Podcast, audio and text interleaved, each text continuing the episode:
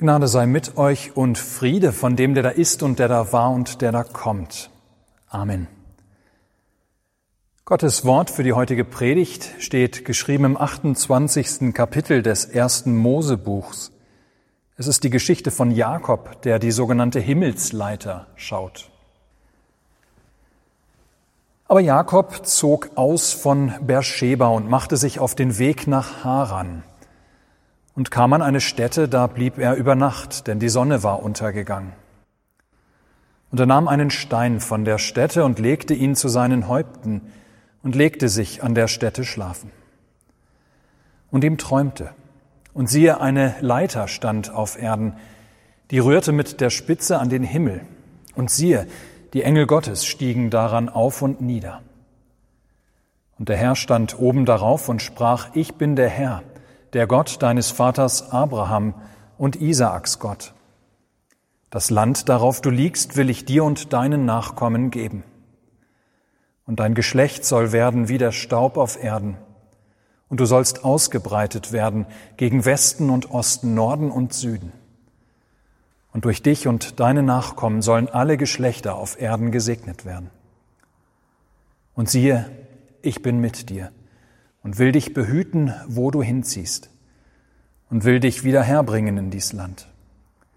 Denn ich will dich nicht verlassen, bis ich alles tue, was ich dir zugesagt habe.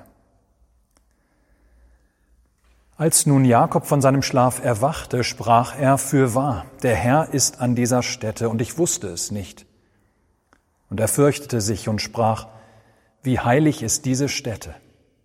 Hier ist nichts anderes als Gottes Haus und hier ist die Pforte des Himmels.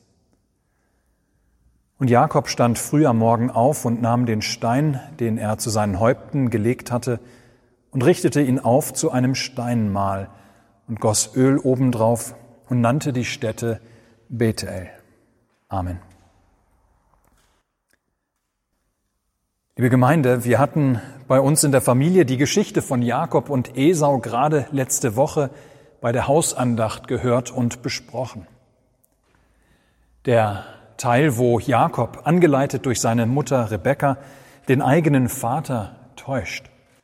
Nein, sagen wir es doch, wie es ist, ihn betrügt, um den Erstgeburtssegen zu bekommen, der eigentlich Bruder Esau zustand.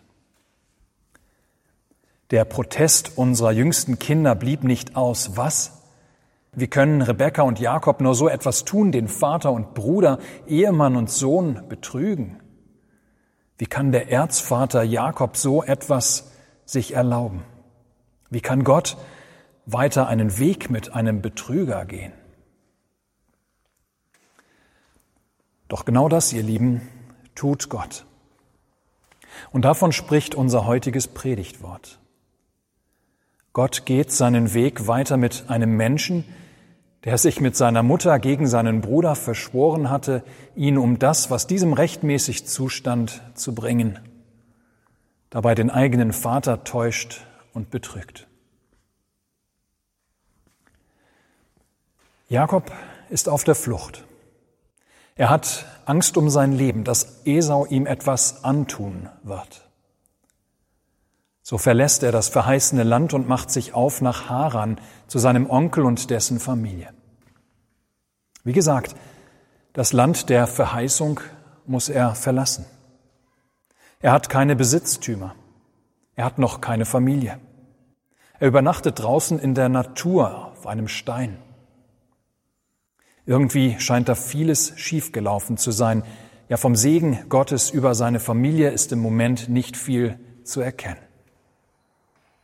Hat Gott etwa seinen Segen, seine Verheißung an Abraham aufgrund der Sünde des Jakobs zurückgenommen? Nein. Nein, ihr lieben Gott geht seinen Weg mit den Menschen weiter. Und das heißt, er geht seinen Weg weiter mit Sündern um alles so zu lenken und alles so vorzubereiten und zu steuern, damit er irgendwann seinen eigenen Sohn in die Welt schicken kann, um der Macht der Sünde zu begegnen und die Sünder von dieser Macht endlich zu befreien. Jakob ist dabei ein wichtiger Teil des Heilsplanes Gottes.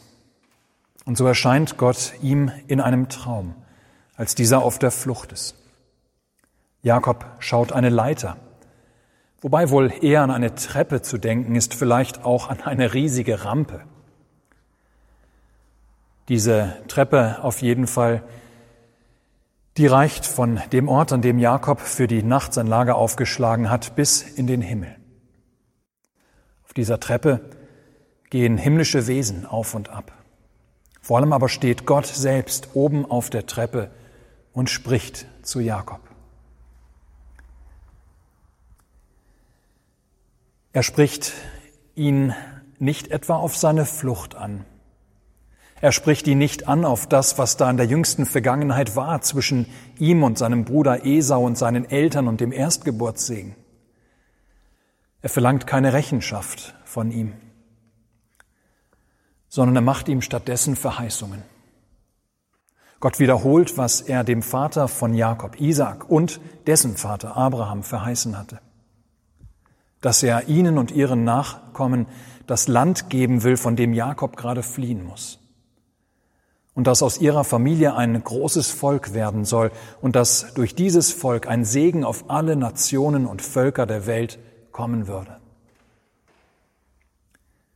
Dann macht Gott Jakob auch noch eine ganz persönliche Verheißung. Er spricht ihm sein Mitsein zu. Siehe, ich bin mit dir und will dich behüten, wo du hinziehst. Ich will dich nicht verlassen, bis ich alles tue, was ich dir zugesagt habe.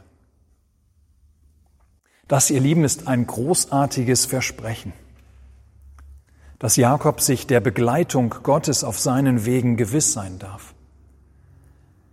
Dass Gott bei ihm sein wird, auch auf Wegen, die mit Sicherheit auch verschlungen sein werden.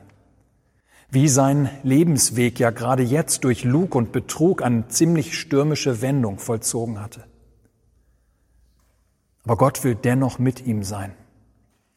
Er hat einen Heilsplan für alle Menschen und er will diesen Plan für alle Völker der Welt durch und mit Jakob zum Ziel bringen. Uns wird berichtet, wie Jakob am nächsten Morgen den Stein, den er in der Nacht wohl eher unwahrscheinlich als eine Art Kopfkissen und viel eher als eine Art Kopfschutz genutzt hat, ja, wie dieser den Stein nimmt und diesen Stein als ein Zeichen aufrichtet, als ein Mal. Ja, dieser Stein soll ihm und anderen als Erinnerung dienen. Er soll erinnern an den Ort, an dem Gott Jakob im Traum erschienen war. Vor allem an die Verheißungen soll der Stein erinnern, die Gott an diesem Ort Jakob gemacht hatte. Ja, dieser Stein soll ein Zeichen sein, das Jakob und seine Nachfahren immer wieder vor Augen führen sollte, was Gott ihnen einst durch Jakob verheißen hat. Ihr Lieben, nun haben wir heute gerade die Taufe der kleinen Jemima.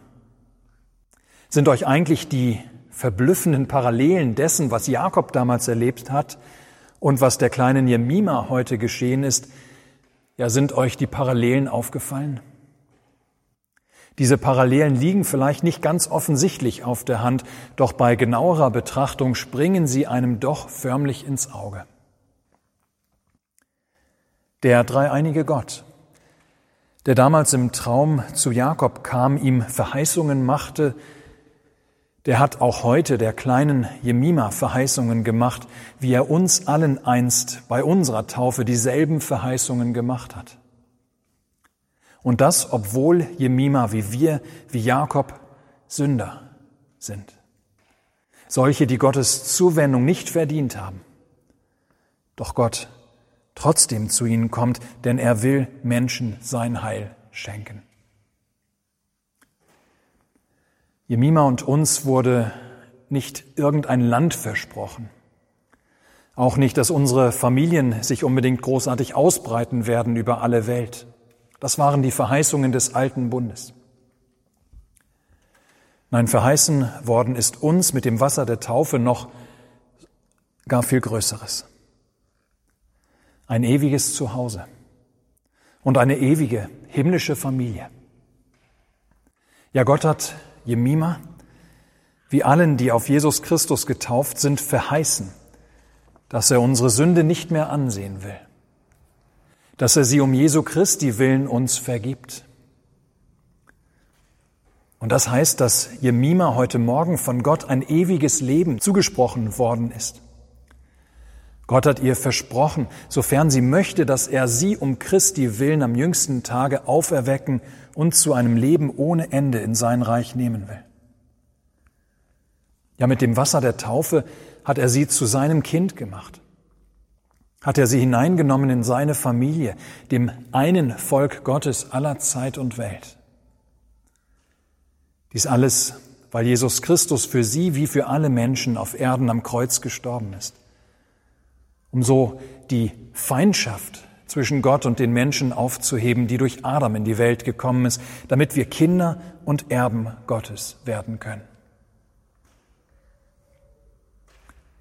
Freilich, wie bei Jakob, der gegen den Augenschein dem Wort Gottes glauben musste, so müssen auch wir an den Verheißungen Gottes gegen den Augenschein anglauben.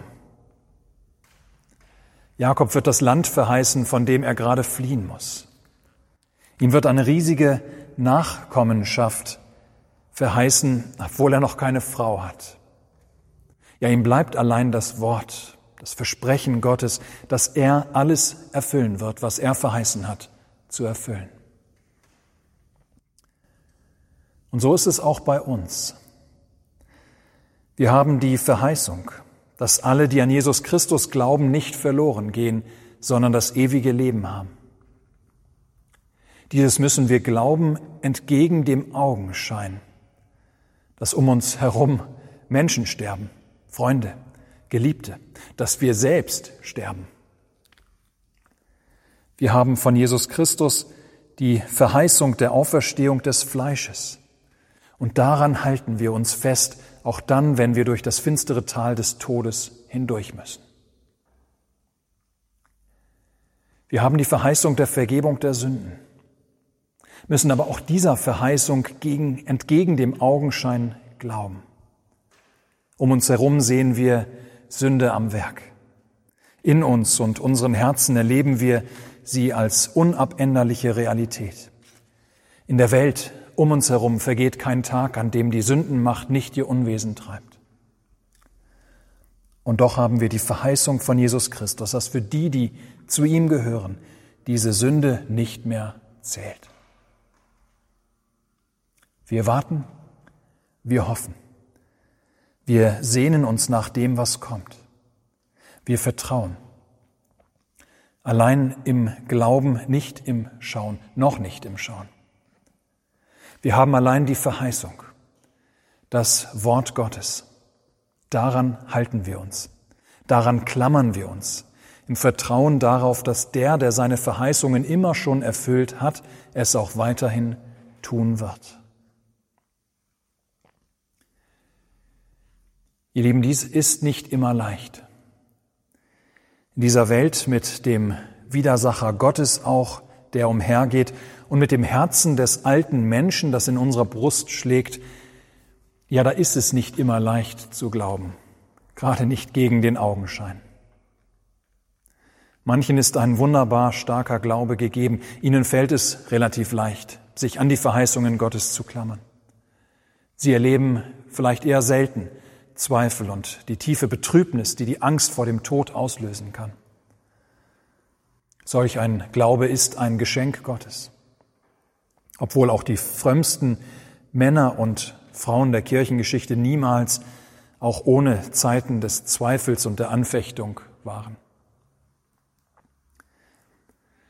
Daneben gibt es aber eben auch diejenigen, denen ein schwacher und angefochtener Glaube öfter zu schaffen macht. Das sind die, die es erleben, wie unser Glaube es oftmals schwer hat gegen den Verstand wie es nicht immer leicht ist, sich an Verheißungen zu klammern, wenn so vieles gegen sie zu sprechen scheint. Die es erleben, wie Sorgen und Nöte und die Unsicherheiten des täglichen Lebens Glauben regelrecht einknicken und verdorren lassen können.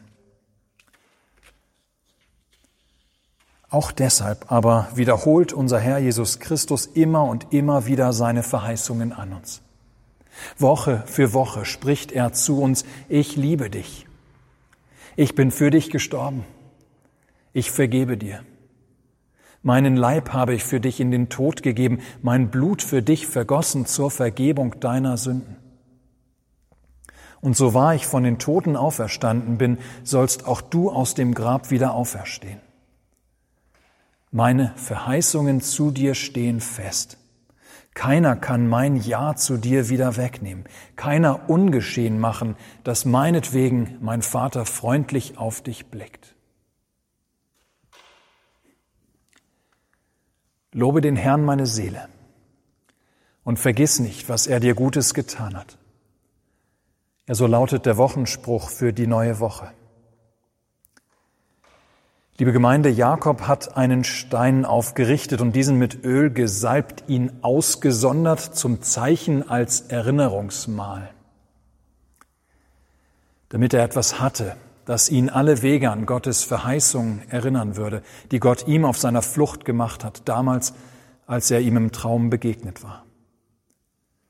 Damit Jakob etwas hatte, das ihn nicht vergessen lassen würde, was Gott ihm Gutes getan hat. Wir glauben an Jesus Christus. Wir sehen ihn nicht, aber auch wir haben Erinnerungsmale.